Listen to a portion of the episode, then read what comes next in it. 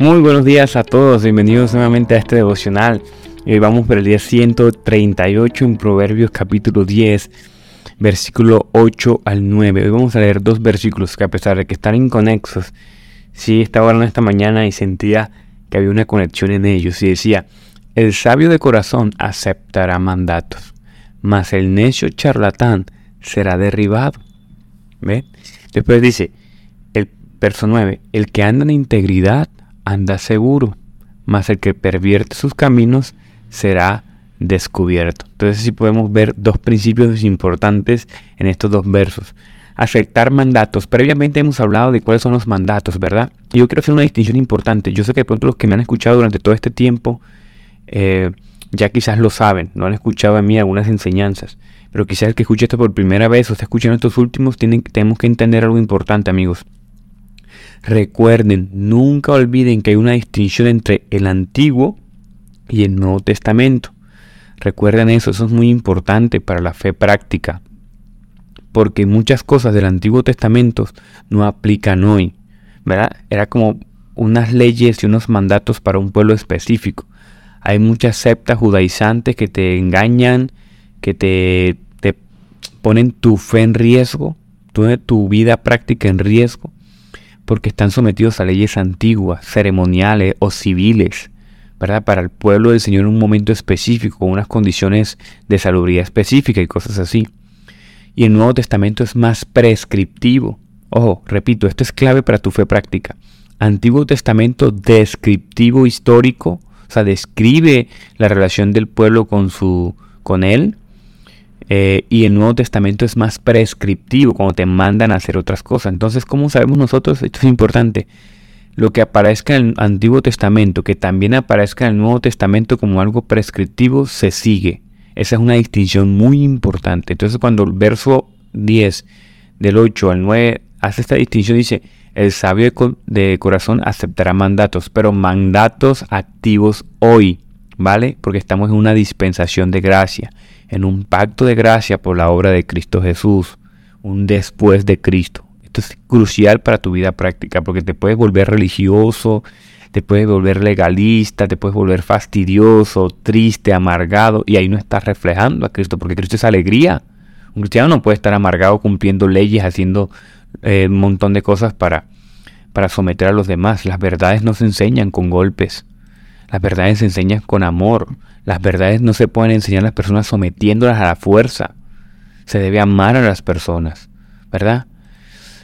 Entendiendo eso, entonces ya más o menos podemos sospechar y saber cómo que tenemos que estudiar mucho mejor nuestra palabra del Señor y seguir los mandatos que son. Pero el que desobedece las palabras del Señor, ¿qué es? Un necio.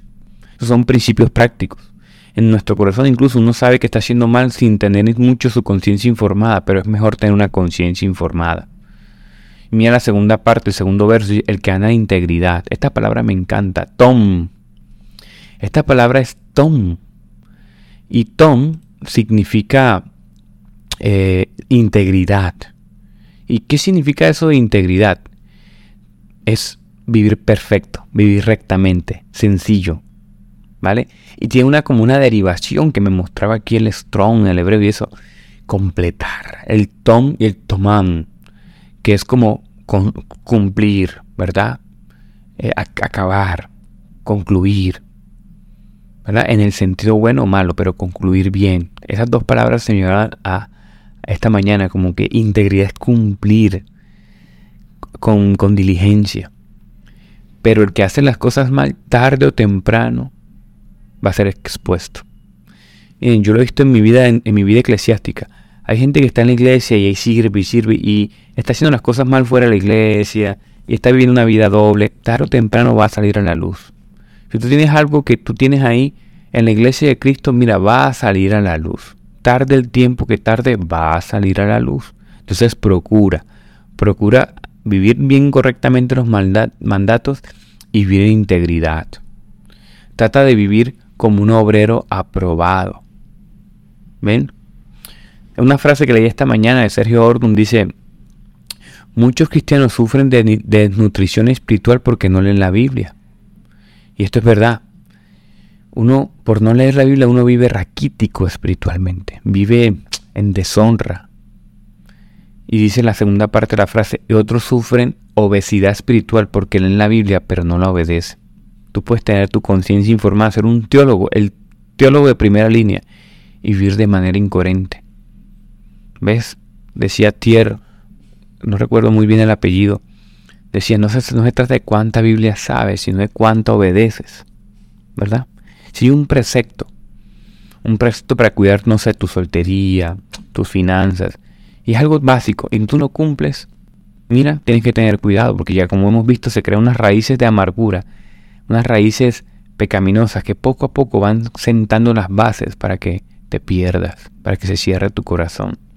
Según de Timoteo 2.14 al 26, miren lo que dice en una primera parte, el versículo 14, eh, recuerda esto. Es, exhórtalos ante el Señor a no contender con palabras eh, que no sirven de provecho y que solamente llevan a perdición a los que escuchan. Dice versículo 15, procura con diligencia presentarte ante Dios aprobado, como obrero que no tiene de qué avergonzarse y que usa bien la palabra de verdad. ¿Ven? Conciencia informada para vivir en integridad y ser sabio obediente a la palabra del Señor. Y del versículo 16 dice, evita las palabrerías vanas y, y profanas, más que más y más conducen a la impiedad. Mira lo que dice el Proverbios 8, 10, 8.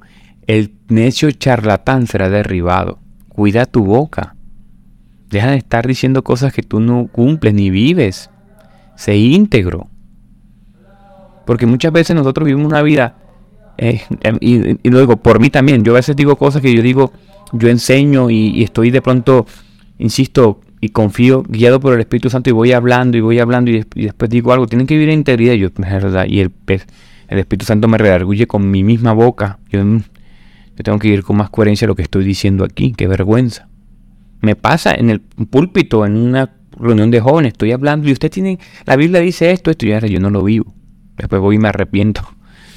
¿Verdad? El mismo Señor nos habla a nosotros. Pero mira esta parte del verso que ya lo hemos también trabajado acá, pero Hoy llegaba a mi corazón con fuerza, ayer y hoy. Y es el, más adelante, 2 Timoteo 2 al 20. 2 al versículo 20. 2 Timoteo 2, 20 dice. Lee 2 Timoteo 2, 2, capítulo 2. 2 Timoteo capítulo 2, léelo hoy y me ayudas. En una casa grande no hay solo utensilios de oro y de plata, sino también de madera y de barro.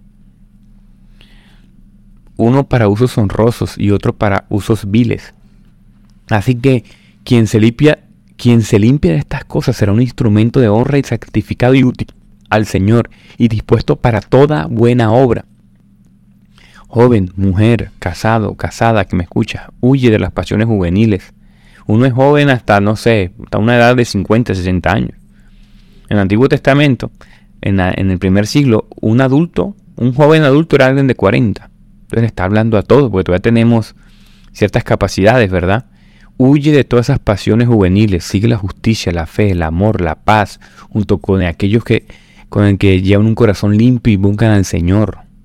Desecha las cuestiones necias, insensatas, que generan contiendas.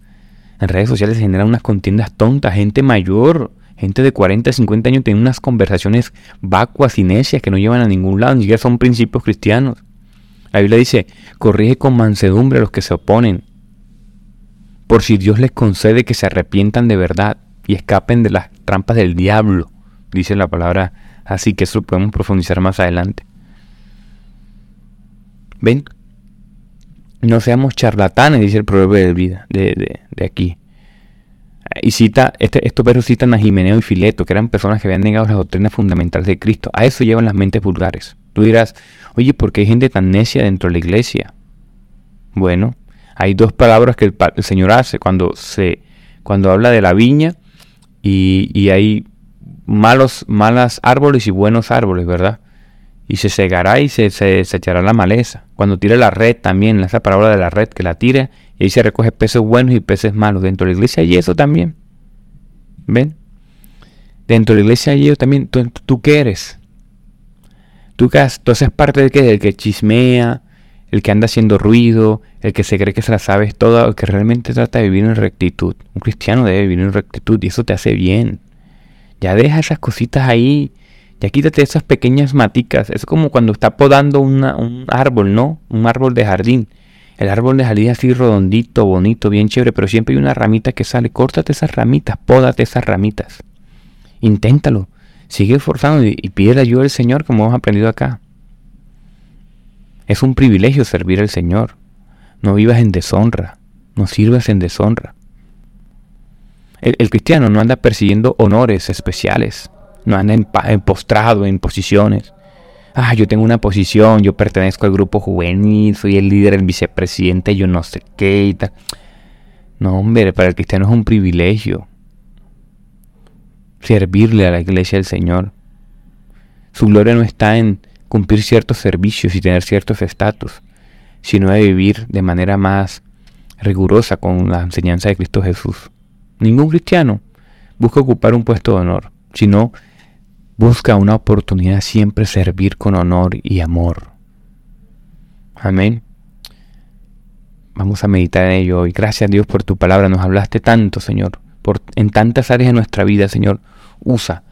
Usa estas enseñanzas, Señor, y habla al corazón de mis hermanos, por favor. Te lo pido, Dios.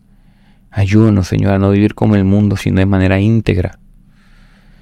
Te necesitamos, Dios. Hacemos muchos esfuerzos, pero si tú no nos ayudas, no vamos a ningún lado. Y tampoco queremos, Dios.